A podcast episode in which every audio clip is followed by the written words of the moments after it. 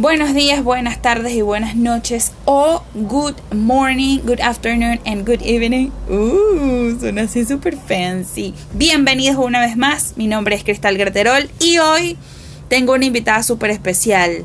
Pero antes de hacer su introducción, les recuerdo, como es de costumbre, en qué plataformas nos encontramos: Apple Podcast, Google Podcast, Spotify, Breaker, Overcast, Pocket Cast, Radio Public Anchor, que me acaban de decir que es Anchor, y en YouTube. Nos encontramos en YouTube como solos no, en todas estas plataformas. ¿Y dónde nos pueden encontrar para interactuar con nosotros, nosotros, ustedes, ustedes y nosotros? Twitter, solo no 18, en Facebook como solos no y estamos solos no, tenemos dos páginas. Y en Instagram como solos guion bajo o piso no guion bajo o piso internacional. Sin más preámbulo, bienvenida Yura Graterol. Gracias, gracias, gracias. Tenías tiempo que no nos visitabas. Mucho tiempo, sí. Te cotizas. Pero, Te cotizas pero he caro. vuelto, me hago esperar. Exacto, eres como, la, eres como la salsa de tomate. No vamos a decir qué tipo de salsa de tomate porque no hacemos publicidad. No, no, sí hacemos. Get your hands. Ok. Es, es un comercial bastante viejo de nuestro país. Y no voy a decir cuán viejo porque no vamos a hablar de edades en este, en este podcast. Hoy les tenemos eh, preparados un tema bastante interesante eh, y que es súper personal eh, para mi hermana Yura y para mí. Y lo titulamos Hijos de Misioneros o Hijos de Pastores. ¿Por qué? Porque eso es lo que somos prácticamente desde que nacimos. ¿Y por qué mm, escogimos este tema? Escogimos este tema porque, bueno, sugerí este tema, soy la responsable de este tema porque creo que es un tema que no se ha abordado y si se ha hecho, se ha hecho a lo mejor Muy esporádicamente. muy esporádicamente o de personas que no son hijos, perdón, de misioneros o de pastores o de personas que tienen algún tipo de liderazgo en la iglesia, ¿no? Y es algo que no sé, pensamos que sería buena idea em, comentar. Sí, Entonces- que, sí que, que haya como una especie de... ¿Cómo sería la perspectiva, o nuestra Exacto. perspectiva, o la perspectiva de, de hijos misioneros y cómo se siente eh, ser hijos de personas que tienen esta responsabilidad Exacto. eh, en un ministerio? Porque todos los, los ministerios a los ojos del Señor son muy importantes. Eh, pero hoy abordamos el de ser misionero. hijos de misioneros. Exactamente, y es algo que tú comentaste de una manera bastante acertada, que es una responsabilidad. Si bien es una responsabilidad que nosotros no pedimos, porque fue decisión de nuestros padres, el de tener un grado más de responsabilidad delante de Dios al ser líderes o al ser obreros mayores de la iglesia del Señor, este creemos que es una responsabilidad que el Señor nos ha capacitado o nos capacita en el mismo momento en que ellos toman esta responsabilidad y este llamado. Eh, nuestros padres comenzaron su ministerio en el 96, 95, 96. Y, y si no antes, apoyando a otros misioneros, ellos iban a, a- como a, apoyarlos, valga la redundancia, ya lo comenté. Em, pero como que sintieron a medida que iban experimentando o iban em, acercándose, teniendo mayor contacto con, con este tipo de llamado, el llamado personal, y tomaron la decisión en el 95-96 de ser ellos lo- la, la- la pareja misionera que se convirtió en familia misionera. Una vez que nací yo, pues soy la, la mayor. Entonces, bueno, ellos tomaron la decisión de irse. Eh, la primera misión que tuvieron fue en un pueblito muy pequeño llamado Caucagua, que se encuentra en Barlovento, se encuentra en el estado Miranda. El estado Miranda en Venezuela queda muy cerca de, de Caracas, la capital, como a una hora y media o dos horas de la capital. Este, y Yura prácticamente creció en, en todo ese proceso de, del- de las misiones, ¿no?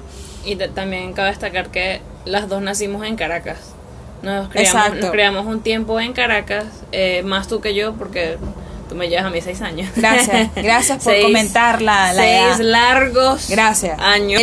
El, énfasis también es muy importante en este programa. obviamente, obviamente. Excelente. Ok, gracias. Entonces, eh, fue así, fue como un momento de transición bastante fuerte, creo más para ti porque tú ya estabas más grande.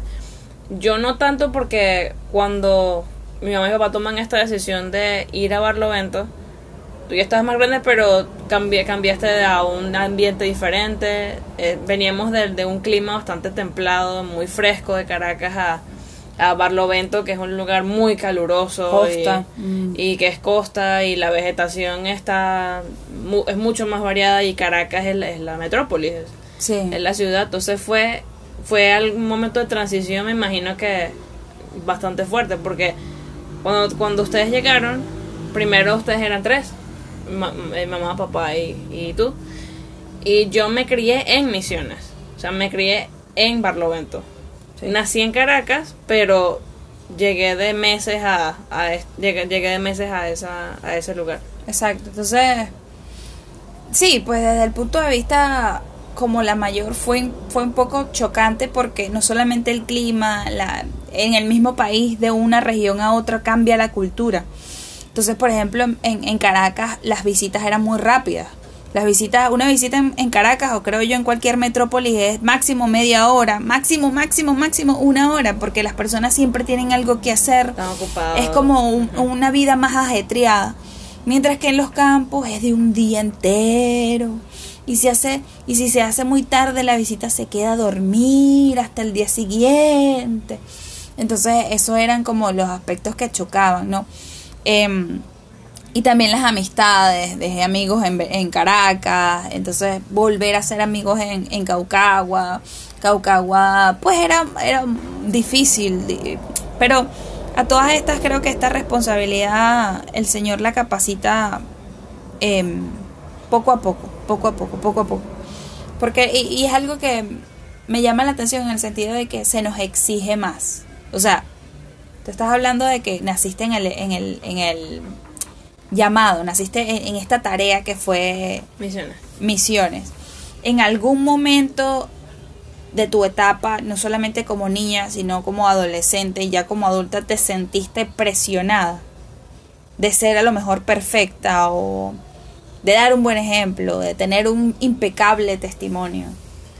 Em, bueno, sí, a veces, a veces sí era, era, era fuerte tener que quizás que- querer eh, echar broma con mis padres o con mi mamá, con mi papá o venir de la escuela y querer contarle algo emocionante que me pasó o simplemente querer hablar con ellos y no poder porque había visitas allí o porque había alguien de la iglesia que necesitaba ayuda o porque quizás había alguna persona que tenía un problema y querían hablar con, con mi mamá o con mi papá o con los dos y no tenía su, su atención, no podía sentarme con ellos y decir esto es lo que sucede.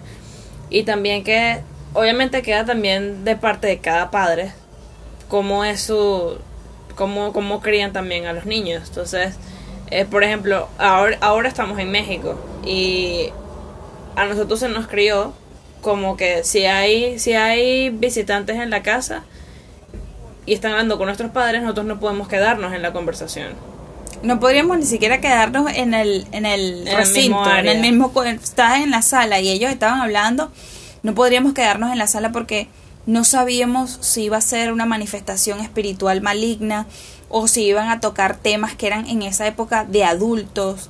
Y nosotros éramos pequeños. ¿no? Entonces, sí, claro, nosotros éramos niñas y no podíamos, o sea, siempre cuidándonos, pues también, pero cuidando también el ministerio, porque creo yo que el objetivo de todos los cristianos es que los no cristianos conozcan al Señor, se enamoren de este Señor, que, que pues promovemos, creemos, amamos, proclamamos, ¿no? Eh, y eso, y en ese aspecto que acabas de tocar, es algo que me, me llama la atención y lo voy a enlazar con esta curiosidad que siempre he tenido en mi mente. Por ejemplo, nunca han sido. Eh, lo- nunca han sido los reemplazos de personalidades eh, del cristianismo los hijos. ¿En qué sentido lo digo? Por ejemplo, cuando Moisés ya estaba a punto de retirarse, que el Señor le dijo, o sea, ya es el momento, ya vas, ya te, ya te, ya te vas a retirar para que vengas a reposar conmigo y con tus antepasados.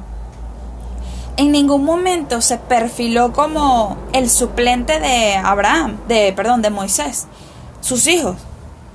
Moisés tenía hijos, ¿por qué no se, no se perfilaron como, bueno, este puede ser un buen suplente en cuanto a liderazgo, en cuanto a consagración, en cuanto, ¿sabes? Porque Sí. tuvo que ser Josué. O- es decir, sabemos por qué tuvo que ser Josué. Josué tenía un espíritu diferente, al igual que Caleb, cuando fueron enviados como eh, parte de los dos espías para, para ir a... a la tierra prometida. Exacto, ir a mm, chequear, a revisar y, y a traer un informe de lo que de lo que era la tierra prometida por parte del Señor para con los israelitas. Entonces, creo yo que esos antecedentes empezaron a perfilar como el futuro reemplazo de Moisés a Josué, pero ¿por qué los hijos de Moisés no tenían ese perfil? ¿Por qué los hijos de Moisés a lo mejor no se levantaron y dijeron, bueno, el, el hijo de Moisés, fulano de tal, también tenía un espíritu diferente? Bueno, yo creo, em, yo creo que en una familia,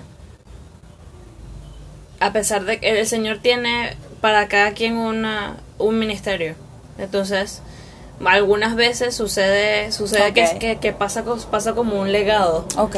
de que si mis padres son, son misioneros y quizás yo también siento ese llamado, o si también el Señor me confirma, porque también el Señor tiene que confirmarte. Si, si tú estás su- suficientemente preparado para lo que quieres hacer, porque quizás tú sientes que puedes hacerlo, pero quizás te falta madurez espiritual, quizás... em, O sea, tú estás diciendo que puede ser que el llamado más, más la experiencia van de la mano. Van de la mano en una suplencia, por ejemplo, misionera o en una suplencia. Es decir, la experiencia y el llamado van de la mano para seguir la misma ruta que siguieron tus padres en cuanto a la vocación en, dentro del cuerpo del Señor, dentro de la iglesia.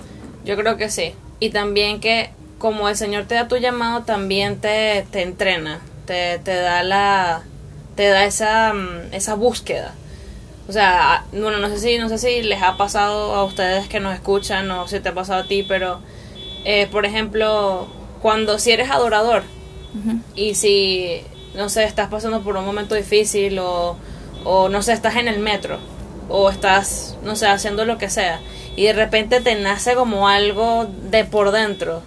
O sea, te, te sientes como que tienes que tienes que cantar, tienes que dar gracias, tienes que Mm. Es, es como un Algo como que no una puede- sed, es ajá. algo que no no, No puedes dominarlo. no puedes dominarlo porque eso es algo que ese espíritu te lo da El- y que es algo muy muy natural.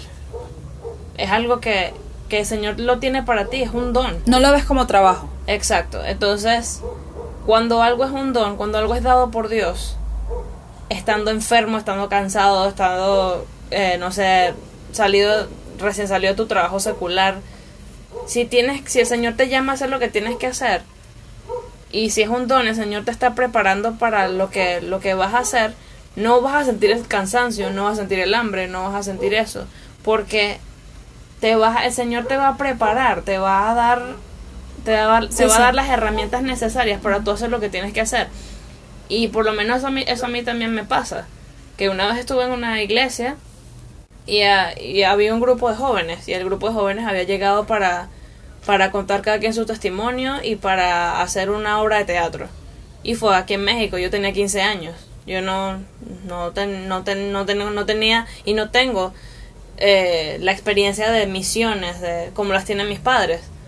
Y yo pensé cuando era niña esto, que bueno, si mis padres son misioneros, entonces yo de alguna manera debo honrarlos o ser ser de útil, ser útil haciendo igual que ellos. Y yo no lo entendía. No entendía aún en esa edad cuál era mi llamado, pero yo lo buscaba porque yo le pedía al Señor que me dijera cuál era. Entonces, en ese día, en esa cuando estábamos en esta iglesia, había una chica que estaba traduciendo por este grupo. Y eran muchos jóvenes, eran como, como 20, o sea, eran muchísimos. Y el tiempo en la, en la iglesia era muy limitado. Entonces como que a cada, como que a cada joven se le da como unos 15 minutos o 20 minutos para de alguna manera resumir cómo, cómo El fue testimonio. su testimonio. Y eran muchos de ellos, y muchos de ellos tenían diferentes acentos de diferentes partes de Estados Unidos. Y esta chica em, hablaba español y hablaba inglés, pero no sé si era por quizás por miedo, Los quizás nervios. los nervios. Ujú. Em, ella estaba en el, en el podio, en la, en la iglesia, y de repente uno de ellos empezó a hablar de, de, de Eliseo, de Elisha. Entonces este, entonces este muchacho empezó a, a poner como ejemplo algunas cosas de, de la Biblia y ella no se sabía los nombres de estas de Para estas- traducirlos. para traducirlos, no, no sabía traducirlos al español. Entonces los jóvenes se quedaban como en, en stand-by, se quedaban como, sí, estáticos, porque obviamente no sabían qué decir, no hablaban español. Entonces ella no sabía qué hacer y se quedó así como, entonces yo desde el, desde el público, le, el muchacho decía Elisha, because Elisha this, Elisha that, and the Bible says, entonces decía versículos bíblicos en inglés. Y yo los entendía y sentí como un ardor, como un impulso, como que si alguien me estuviera empujando desde atrás. Entonces, la, y la chica estaba... No, no, no pudiendo decir nada. Entonces yo, desde el público, le decía Eliseo. Y dice esto, y le traducía las cosas. Y de repente la muchacha dejó el micrófono, o sea, Se, lo se lo separó se lo separó de la boca, lo puso en el... ah, en el púlpito. Ajá, lo puso en el púlpito y se salió. Se bajó. Los nervios la atacaron. Y, y me sentí muy mal por ella, pero no supe qué hacer. Entonces, sentí como que ese empujón era, hazlo tú, anda. Y fui, y bueno, y agarré el micrófono, y primera vez en mi vida que yo estaba en un, en un púlpito, nunca había estado enfrente de todas esas personas, ya muchas personas. Y bueno, yo solo me acerqué y les dije, hola, me llamo Yura, porque nadie me conocía. Estamos visitando en esa iglesia. Y era como una especie de convivio. Y, y yo les pre- me presento con ellos, sin, o sea, que no se escuchara el micrófono y empezó a decir un poco qué es lo que voy a hacer. Y ellos, oh, ok. Entonces, ahí empezó, o sea, tú con- conociste, entendiste tu verdadero llamado, que es el de traducir en este aspecto de personas que, misioneros, personas en general que llegan a apoyar una obra y que a lo mejor el, la barrera del idioma es eso, una Sí, barrera. Sí, pero ahí entendí de que hay personas que están, que el Señor los equipa, los, los enseña, Sí, dice la palabra. los prepara para misiones. Pero quizás el Señor tiene un plan conmigo para mí de idiomas, Sí, exacto. de, de lenguas. Es decir, no es una regla que tú seas No es una regla. hijo de misionero y seas misionero. Exacto, entonces, bueno, una de las cosas que yo, bueno, no intento ofender ni nada, es solo mi, mi punto de vista. Eh, yo pienso de que no puedes pasar, así como así, si eres pastor, si eres, no sé, un líder, eh, esta responsabilidad a tu hijo o hija Mm. cuando no tiene este llamado. Mm, Y, y, el, y tú como padre o madre dices, no, pero es que tú eres mi hijo y tú tienes que. O sea, no necesariamente, porque si tú eres quizás un líder de adoración y si tu hijo o hija eh, tiene un llamado para la enseñanza de niños o de adultos, eso es, para eso fue lo que el Señor lo, lo y- o la preparó. Entonces, hay que respetar también las decisiones de cada quien. Y, y sí puede ser muy fuerte. Era muy fuerte para mí llegar a la, de la escuela y no poder hablar con mi mamá y mi papá un día, dos días enteros, porque estaban tan ocupados hablando con gente o hablando por teléfono o eh, viaja- eh, o yendo a casas a visitar. Tengo una pregunta referente a eso, referente al tema que has tocado. Eh, se relata en el Antiguo Testamento los hijos de mm, el sacerdote Lee, que eran una vergüenza, no solamente para el sacerdote, sino para el sacerdocio como acción. En general. Este, pues hacían cosas, se robaban los diezmos y las ofrendas, hacían, hacían ciertas cosas que No tenían respeto para no, el exacto, no tenían lugar respeto santo. y eran, y eran abominación delante del Señor. ¿Piensas tú que a lo mejor el ser hijo de un líder o el ser hijo de un pastor, misionero, etcétera, tiende a endurecer el corazón del hijo? ¿Por qué lo digo? O sea, ¿en qué sentido lo digo? Porque generalmente, y eso en mi época, en los 90, 80, generalmente... No, no, no, no se- digas tu edad, no digas no, tu no, edad. no voy a decir, no voy a decir épocas. Por encimita, tú sabes. Exacto. Generalmente y era el, era el modus operandi. No es que ellos lo hicieran, pienso yo, y estoy 100% segura, de una forma mm, intencional, sino que se les enseñaba a los pastores, etcétera, a que primero tenía que ser la iglesia. Y esto a nivel doctrinal, porque la palabra del Señor dice, primero tu casa, primero tu casa, primero, primero hay que predicarle a Israel, después Judea, después Samaria, después todo el mundo, pero primero hay que empezar a hacer luz dentro de nuestra casa. Entonces, a lo mejor a nivel doctrinal se les enseñaba a hacer luz a la calle primero. Ese era, era, por ejemplo, en este aspecto que estás diciendo, que cuando nosotros, cuando tú llegabas al, al, al colegio y querías comentar algo, no podías porque había visita, un hermano, una hermana que se sentía necesitado y necesitaba apoyo a nivel espiritual. ¿Piensas tú que ese tipo de actitud de los líderes de antaño, porque no conocemos a los líderes de ahora, creo yo que los líderes de ahora se están formando, eh, que son prácticamente de nuestra edad. ¿Piensas tú que eso hasta cierto punto endurece el corazón del hijo?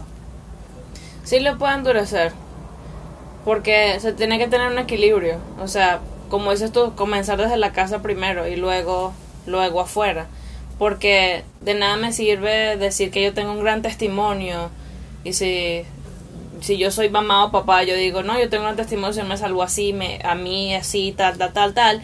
Pero mi hijo, mi hija, Mm. en la iglesia, cuando estamos en la predicación o cuando que- queremos escuchar de la palabra del Señor, mi hijo, mi hija, eh, teniendo una edad ya avanzada o una edad un poco más Para enten- apropiada para para, enten- entender Mm. de que estamos en la iglesia, que es un Mm. lugar de respeto, no puede controlarse y empezar a gritar o a querer llorar o a simplemente interrumpir o a, a causar ruido o querer utilizar sus juguetes o Sí, en general. en general, por así decirlo. Entonces, yo tengo que comenzar preparando a mi hijo antes de llegar a la iglesia, decir, prepararlo y decirle vamos a la casa de Dios, Es decir, eh, esto va a suceder así.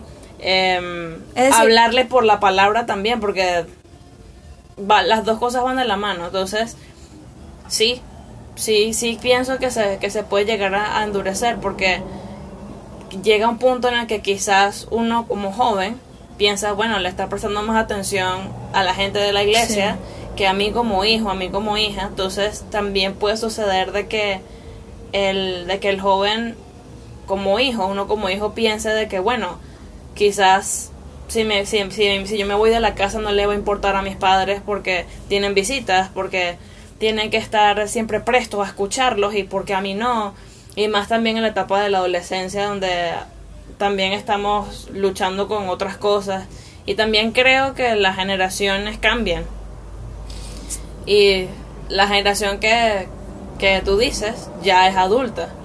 Ya somos adultos. Ya, no bueno, la mía también, pero no tan avanzada como la tuya. qué gracioso, qué gracioso. Eh, bueno, lo, lo tuyo es tiempos vintage, tiempos Gracias. antiguos, para no decir más nada. Entonces yo pienso que sí se puede endurecer, sí se puede endurecer y mm, si no, si no se ora en la casa, si, si no hay una relación... Exacto, exacto. Ahí es el punto que quería llegar. Ahí es el punto Sí, que pues. quería llegar. Porque a lo largo de mi vida, y suena muy poético, pero 28 años. 29. 29 años. Ajá. No es mucho tiempo. Ajá. Sí, o sea, pero eh, eh, a lo largo, o sea, es como que si tú fueses hijo de un odontólogo, el odontólogo con quién se le va a pasar? Con otros odontólogos. Entonces, esos otros odontólogos tienen hijos, entonces tú te relacionas con esos hijos. Entonces, em, los hijos de misioneros a los cuales yo me, con los cuales yo me he relacionado, creo yo que lo que ha afectado eh, y, eh, y- y me involucro en esa generación, lo que a lo mejor ha afectado en cierto punto de nuestra vida, eh, a- el- nuestra relación con el Señor ha sido que a lo mejor no nos lo han establecido como cristocéntrico. Ujú. Es decir, es muy fácil ver a nuestros padres, como, como, como comentabas, eh, que no nos han dado, no nos dan el tiempo que nosotros queremos cuando nosotros queremos, o que nosotros necesitamos cuando nosotros queremos. Pero cuando tú dejas que el Espíritu Santo te instruya, en el sentido de captar este tipo de situación, este tipo de escenario como, bueno, es primordial que ellos trabajen en la obra porque así se salvan las almas, mientras que yo de una manera madura puedo esperar a que sea el momento indicado para hablar cosas frívolas a lo mejor con mis padres o si o quizás son importantes o- para mí exacto. comentarlas exacto. O si son importantes nada pierdo con esperar una dos tres horas a lo mejor en la noche si se si llego a las 4 de la tarde de la universidad liceo secundaria preparatoria y esperar hasta en la noche a lo mejor relajado ya cuando estemos a punto de dormir y compartamos nuestras ideas o sea pienso yo que no es tan dramático o no es tan em, desgarrador, o, ¿sabes? Claro, toca destacar que cuando uno pasa dando, pues, como un poco más dramático, más, más em, em, de hipérbole lo que nos pasa, ¿no? Pero pienso que cuando se nos enseña que lo primordial es el Señor, no nosotros, no nuestros padres, no lo que llegamos a hacer, sino el Señor y ver la importancia de las acciones que llegamos a hacer nosotros como hijos de misioneros en la vida de otros y cómo puede repercutir en otros, pienso yo que seríamos un poco como más responsable de lo que de lo que hagamos, porque por ejemplo, ahorita estoy recordando un amigo que era misionero también y él decía él le decía a su hija, ella le gustaban mucho los Backstreet Boys y él le decía, fulana, ¿qué van a pensar nuestros hermanos si te escuchan que estás escuchando a su vez este tipo de, de música que no es cristiana y tal? Entonces, eso me impactó porque, o sea, yo también escuchaba los Backstreet Boys y entonces yo me puse a pensar, oye, ¿será que los Backstreet Boys son algo diabólico? O sea, ¿sabes? Ya uno cae como en el otro extremo. Yo pienso que el Señor es un Dios de equilibrio. Pienso que el Señor hizo la música y todos los géneros musicales en este aspecto muy personal eh, y muy específico para mm, que nosotros los disfrutemos. Hizo la pigmentación de la piel. No todos somos blancos, no todos somos morenos, no todos somos negros, no todos somos chinos porque en él está la diversidad cultural, eh, de pigmentación, musical, a- hasta cierto punto eh, religiosa, porque tenemos amigos eh, y toca destacar que en este podcast nosotros no promovemos la religión, sino la relación con el Señor. Tenemos amigos que son adventistas, tenemos amigos que son... Sí, de Jehová. te- eh, bueno, no tanto testigos de Jehová porque ellos sí tienen un poquito de, de, de mucha, un poquito mucha, este, confusión. Pero sí tenemos amigos que son eh, pentecostales. Entonces, es decir, el Señor ha hecho diversidad. Y, y, obviamente este podcast también es para nosotros eh, y ustedes compartir opiniones. Vamos a compartir opiniones. Entonces, en mi opinión, pienso que él hasta cierto punto le exigía mucho a su hija. Porque a veces lo que uno quiere es disfrutar una buena música. A veces lo que uno quiere es disfrutar, es, ¿sabes? Estar entre amigos y a lo mejor lo más probable es que nuestros amigos no sean todos cristianos. Entonces, si uno se restringe a, no, no voy a escuchar porque eh, puedo ser de mal testimonio. Mal testimonio es mentir. Mal testimonio es humillar el nombre del Señor tú siendo, eh, teniendo este título que es el ser hijo de fulano. Y pienso yo que el ser hijo de fulano no es tan importante como ser hijo de Dios. Exactamente. Es decir, todos y cada uno de nosotros, seamos hijos o no de pastores, misioneros, el, el tesorero, los ujieres, los diáconos, quien sea, quien tenga o no tenga responsabilidad de renombre, porque pensamos que hasta los que limpian los baños dentro de las iglesias tienen una responsabilidad. Debemos comportarnos como hijos del Señor. Hijos del Señor. Es decir, ¿ibas a comentar no- algo? Sí, sí, tienes, tienes razón, pero también, em, también pienso que no, que como dices, tenemos que ten- ten- tener una, una actitud, perdón, es que cuando tartamudeo estoy pensando en inglés y, y hablo en Ay, español. sí, bilingüe. Entonces, ya, ya, ya, pues ya. Entonces, o sea, sí, sí es importante.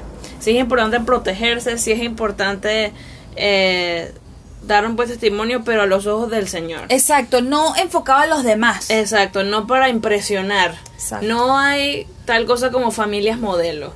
No hay. No hay familias perfectas, no Todas hay- son locas. Todas, toditas. y nadie, nadie puede decir, oh, tú haces eso, oh, qué locura. No, porque quizás para lo, lo que tú piensas que es normal, para mí no, Sí, sí, y viceversa. Entonces, pero también, o sea, hay que tener un equilibrio. También solo porque mis padres son misioneros, no significa que yo tenga que divorciarme totalmente de la, del concepto del llamado del Señor porque yo digo, no, bueno, esos son ellos. No, tampoco. Em, también pienso que nosotros podemos ayudar a nuestros padres con ciertas co- haciendo ciertas cosas. Por ejemplo, también eh, había veces cuando, cuando hacían predicaciones eh, mis padres en, en lugares donde nunca habíamos ido y a pesar de que uno era niño no quizás no entendía no entendía tanto qué, cuál era el, el, el, el trabajo que el Señor le había dado a mi papá, a mi mamá, yo sabía que yo podía ayudarlos cuando ellos estaban predicando, yo mandándoles un vaso de agua.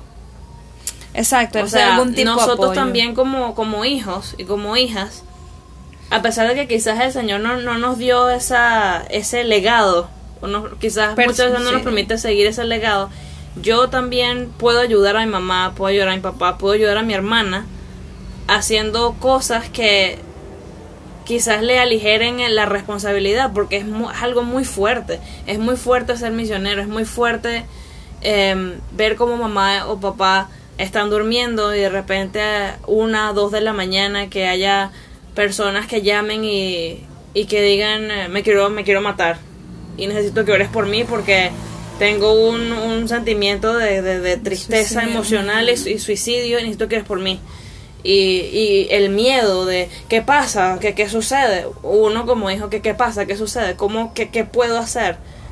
Muchas veces también tenemos que entender que nosotros no podemos hacer nada Es y verdad, que es algo que el Señor tiene que tratar también con cada uno de nosotros. Entonces, es cierto. eh, no hay que tener un, equi- un equilibrio en todo. No yo no no esperar que mi hijo o mi hija porque yo soy de la adoración está en la adoración. Quizás el señor tiene un plan distinto para él o para ella y quizás la piedra tropiezo quizás la estoy haciendo yo. Sí, igual tenemos eh, nuestra nuestra percepción siempre va a ser de hijas por ahora, porque ninguna tiene hijos aún. Este, pero y porque también es el tema de lo que se trata exacto, eh, obviamente, pero te, te estás tocando el tema de ser como padres, como padres no presionar, obviamente. Creemos que cada quien tiene un llamado. Excelente si tu papá es pastor eh, y tú tienes el llamado de pastor. O si realmente no eres cristiano y has tenido como mal ejemplo de nosotros conocimos yo conocí una persona que dijo eh, tú eres hija de misionero sí ay esos son los peores esos son los más rebeldes esos son los más y eso me impresiona porque hasta hay, hay existen situaciones en las que es verdad a lo mejor por esto mismo que estamos comentando de que no se nos da la atención que queremos cuando queremos por tener este tipo de, de responsabilidad delante de Dios tendemos a ser rebeldes pero otra vez, volvemos al mismo punto. Si nosotros entendemos de que no somos hijos de, no sé, de, de, de, de, Ramonovich, sino que somos hijos del Padre Celestial y de que, por ejemplo, si yo digo groserías, digo malas palabras, aún a- agregado a ser hijo de Dios, es que soy hijo de alguien que tiene una responsabilidad mayor que otros padres eh, delante de la iglesia y delante del Señor mismo y repercuto de una manera negativa, como por ejemplo esta persona que se me acerca y dice que nosotros los hijos de este tipo de personas somos los peores, eso va a repercutir en que ya esta persona tiene un concepto general, de que todos lo somos, todos lo somos. Y no es así. Claro, cada quien tiene su carga eh, familiar, cada quien, pero si nosotros nos enfocamos a cuál es el propósito, cuál es el propósito de que mi mamá y mi papá hayan dejado a lo mejor una casa cómoda, buenos trabajos para irse entre comillas a esta locura, porque muchos describen locura como irse a misiones y dejarlo todo lo que entre comillas se, se presenta o se percibe como estable, estabilidad económica, estabilidad familiar, pienso yo que esos llamados sí se tienen que rotundamente obedecer. Y pienso que, como decías tú, el Señor a quien llama capacita. ¿Ustedes no creen que el Señor que llamó a los padres, a nuestros padres, a misiones, también nos van a capacitar a nosotros? Obviamente. ¿Qué es imposible para Él? Nada es imposible para Dios. Entonces, eh, queríamos compartir este tema con ustedes. Nos escuchan, ni siquiera sabrán eh, qué es ser hijo de un, de un cristiano. A lo mejor están enamorándose poco a poco del Señor, o a lo mejor, como decíamos en podcast anteriores, tienen esta, esta curiosidad de saber qué es el cristianismo. Cierto, hay ciertos aspectos como por ejemplo estos de, de ser hijo de misioneros, eh, de ser hijo de pastores que a lo mejor han sido de buen ejemplo, de mal ejemplo, pero al fin y al cabo todos y cada uno de los que tomamos la decisión de ser hijos de Dios a través de esta oración de fe que se nos hace y que creemos, eh, y esto nos otorga el título de ser hijo de Dios, debemos tener un testimonio lo mejor posible en cualquier parte del planeta en el que estemos Exacto. porque nosotros no representamos una, una, una mm, corriente religiosa. Nosotros representamos a un Dios que es la cabeza de la iglesia. ¿Y qué quiere decir cabeza? Que es el que la dirige, que es aquel que nos da la vida, nos da los pensamientos. Exacto. Entonces, mis hermanos, eh, y, y los que quieren ser mis hermanos y mis hermanas, si nosotros entendemos que con nuestras acciones podemos llegar a herir al Señor, creo que no las haríamos. Porque aquel que dio su vida por nosotros, aquel que experimentó la abejación, que experimentó el dolor más profundo que en la historia una persona puede llegar a experimentar solo por alguien que no eh, vale la pena. Porque si bien nosotros mentimos y mentir delante del Señor pesa igual que un asesinato, eh, mentir, una mentirita blanca entre comillas, pesa igual que una, que una violación. Él que dio su vida por alguien como nosotros, está poniendo su confianza, está, está apostando por nosotros. Entonces, si alguien tan inteligente que tiene omnisciencia, es decir, que todo lo sabe, omnipotencia, que todo lo puede, apuesta por nosotros, creo yo que valemos la pena. Exacto. Pero también hay que entender que todo es una decisión también. Todo es una decisión. Así como los hijos de Lee, también ellos pudieron haber tomado la decisión. Pudieron haber dicho, le pudieron haber dicho al enemigo, no tienes aquí cabida. Es verdad. Pudieron haber- haberle cerrado las puertas al, al enemigo de, de, de querer meterse en sus mentes y querer maquinar cómo hacer las cosas que hicieron. Igual co- con Adán y Eva. El Señor no nos hizo robots. El Señor no nos hizo máquinas. Somos humanos, nos cansamos, tenemos hambre, nos da sueño, Tenemos rabia. tenemos rabia, frustración, es cierto. Pero cuando podemos dejar a un lado los sentimientos, cuando podemos dejar a un lado el ser carnal, el ser Yo, yo, yo. el ser yo, yo, porque tú tienes que escucharme a mí, pasar tiempo conmigo y pensar en mí, yo, yo, yo, yo, yo.